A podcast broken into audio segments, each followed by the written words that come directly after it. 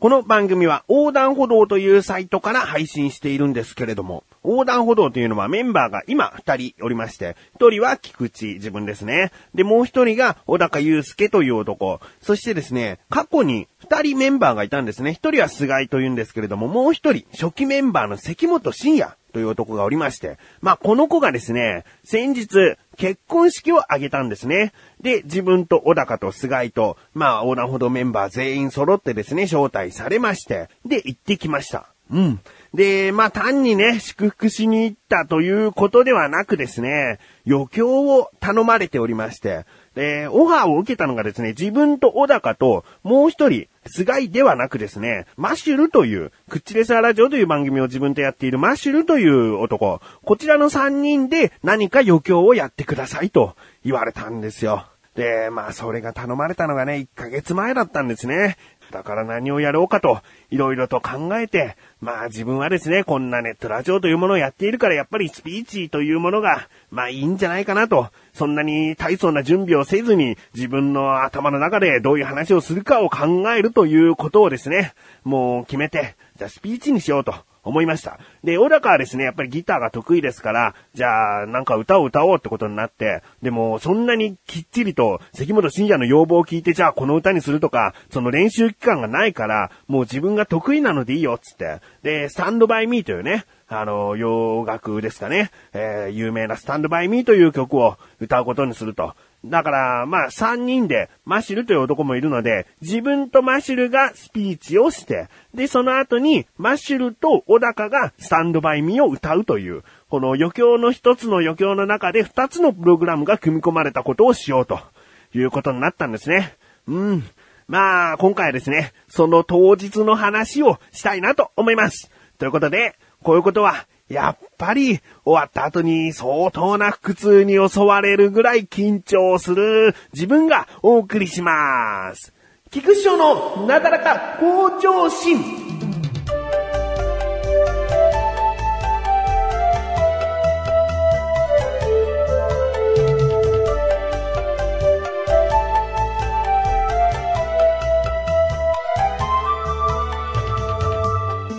まずですね、スピーチというのは基本的に自分が話して、マシルという男はですね、ちゃちゃを入れるというか、愛術を入れるというか、えー、そういうことをするだけなんですね。だからもうスピーチの内容全般はですね、自分が考えて話すと。で、マシルは当日その話をもう初めて聞いて、そのリアクションをしてくれるということになってたんですね。で、まあこんなこと話そうかなっていうのをね、もうずっとこう、仕事場から家に帰るまでの間ですね、考えて考えて、ああ、これがいいかなとかね、えー、悩んだりもしていたんです。うん。で、一方ですね、小高祐介は、スタンドバイミーを歌うことになっているんですが、マシルも歌うので、で、マシルはじゃあ2番から歌おう。で、普通に上手い歌を聴かせるんであれば、むしろ小高だけの方がいいから、なぜマシルを入れるのかと言ったらやっぱり、ちょっとこう笑いを起こさせてくれよという意味でね、えー、マシルに2番を歌わせると。うん、いうことになってたんです。もう、一回も、当日まで一回も練習することなくこういう流れで行くねという話になっていて、でもやっぱりね、ぶっつけ本番っていうわけにはいかないから、その当日、結婚式が、えー、夕方の5時からだったので、だからその前に、お昼から集まって練習して、そのまま結婚式場に行こうよということにしました。うん。で、外はもう寒いですからね、えお昼の1時にカラオケボックスに集合して、で、まあどういう風にしようかっていうことをね、話し合って、うん、まあ自分はスピーチなんだけど、ここでどんな話をするかっていうことを何度もこう練習してしまうとね、うーん、なんかマシルのそのリアクションも良くなくなっちゃうんじゃないかなと思って、だから、練習しようにもどう練習しようか自分はできないんですね。えー、大体こんなことを話す、こんなことを話すっていうのもとにかく頭の中で整理して整理してってことをやっていて、で、一方、マシルとだからですね、2番どういう風に歌うか、なんかこういう風にしたらいいんじゃないかってことをずっと言ってですね、なんとかこう固まって、それまで来るまではずっと不安だったマシルも、あ、やっと見えてきました。うん、こんな感じですねっていう風になったんですね。で、もうそろそろ時間になって、えー、式場に向かわなきゃ、つって、で、カラオケボックスを出て、向かってったんですが、もうその間自分分はですね、頭の中でまだまだ整理をしている。なぜかというと、今回の結婚式に関しては、ちょっとね、マシルがもういるから、安心だなっていう部分があって、だいたい過剰書き程度に頭の中に入れておけばいいやみたいな、そんな感じだったんですね。えー、だけどもうね、その時間が近づくにつれて、ああ、でもちゃんとやっぱりどういう風に話すのか、もう頭の中で何度もシミュレーションしとかなきゃやばいなと、やっぱり人前に立つと真っ白になっちゃうって言うから、まあちゃんとしなきゃと思ってね。ああ、もう三人とも、もう、スキー場について披露宴が始まって、食事が出てくるけども、やっぱりね、こう、なかなか、うん、うまいねっていう、もう心から楽しむことはできてなかったですね。で、大体こう、友人の余興っていうのは、お色直しも終わって、で、ちょっと時間が空いて、その、ご両親への手紙とか感動的なシーンの直前なんですよね。相当な長さ、えー、余興はやれないんですね。えー、でですね、その、お色直し中にですね、その、新郎新婦はいない間、ご歓談ではあるんですけれども、やっぱりこう、招待した人を楽しませるためにですね、こう、関本が用意したプランが、この世界で3位に輝いた大道芸人、えー、主に中国語マが得意な方を、こう、呼んでいたんですね。だからもう、すごいパフォーマンスですよ。あの、中国語マだけではなくてですね、あの、タップダンスをやったりですね、あと水晶玉がこう、手に持ってるんだけども、まるでこう、水晶玉が浮かんでるかのように見せるような芸とかですね、そういうものをやるんですね。で、お色直し中にそれをやってるわけですから、その後に素人の友人の余興なんですよ。あで、聞いたらですね、他に余興をやる人は、その、神父側の人がスピーチをするだけなんですね。あー、ということでね、もうそんなこともプレッシャーや緊張になって、いざ本番を迎えるわけです。それではですね、録音をしてきましたので、その本番の模様を聞いてください。どうぞ。今日もお二人のためにということでお祝いをご準備してくださいましたさあこの後は皆様にお任せいたしますよろしくお願いします。深夜君ご結婚おめでとうございますおめでとうございます。えーと余興を頼まれたのがですね約1ヶ月前ということでちょっとあまり準備する期間がなかったなと思って。で、まあもしね、3ヶ月間ぐらいの準備期間があれば、うん、僕もこう水晶玉をこう、やりたいなとか。できる？こう、中国語もやりたいなあれ、あれ世界3位。もう頑張ってね、あの練習する期間ができたらそういうことしたいなと思ったんですが、まあ、今回はちょっとスピーチとあの後ほど音楽演奏をしますので、えー、聞いてください。えー、関本君と自分はですね、約11年間お付き合い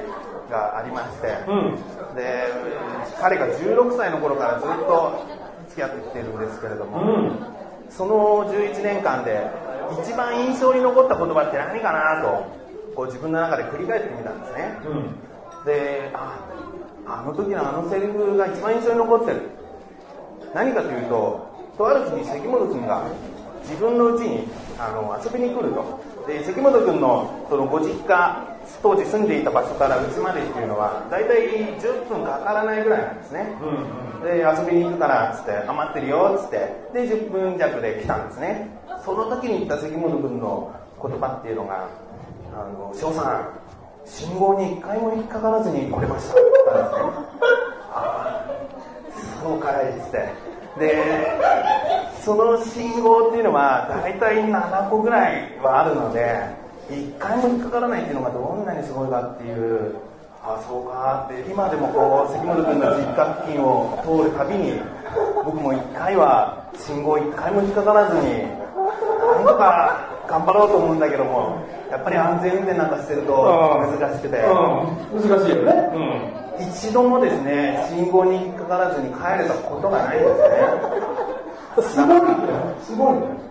もしかしたらですけど、ここで関本君の人となりを話すとなると、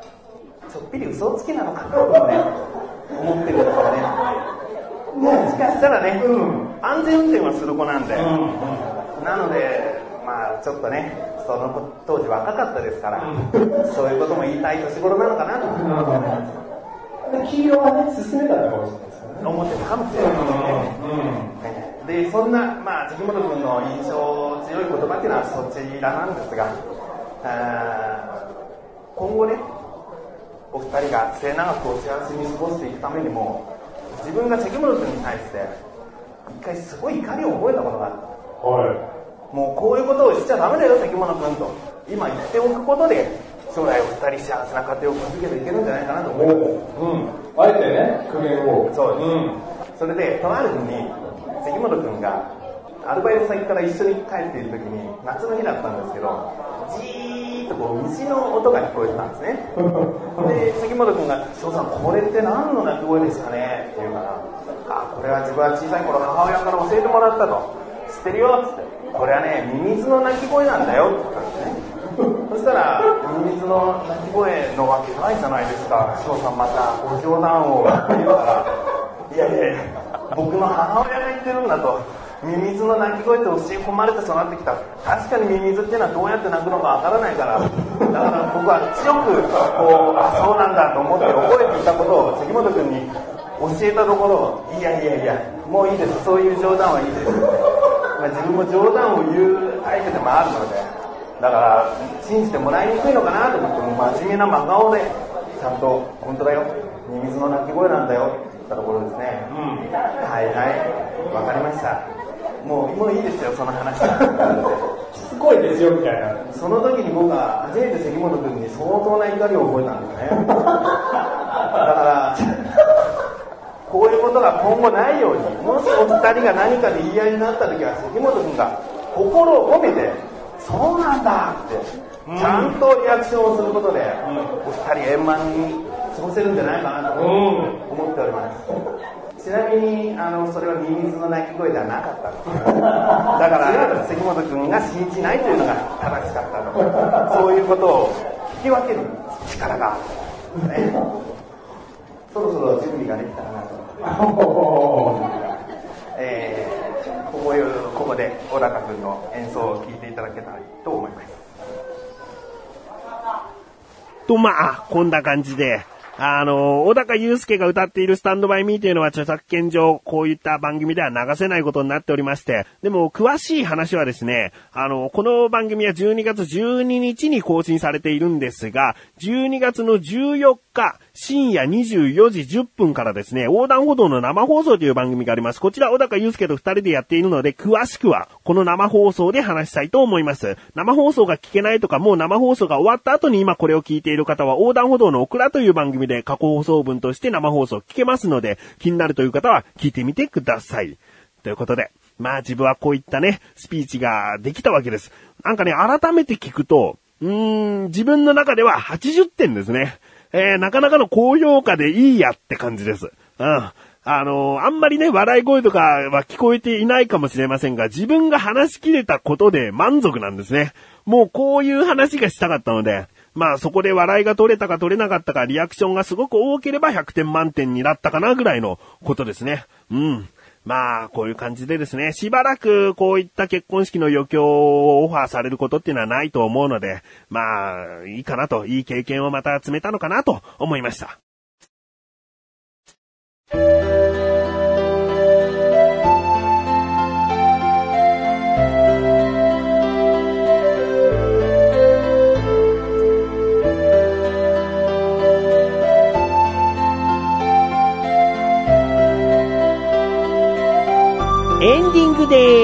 そしてすぐお知らせでーす。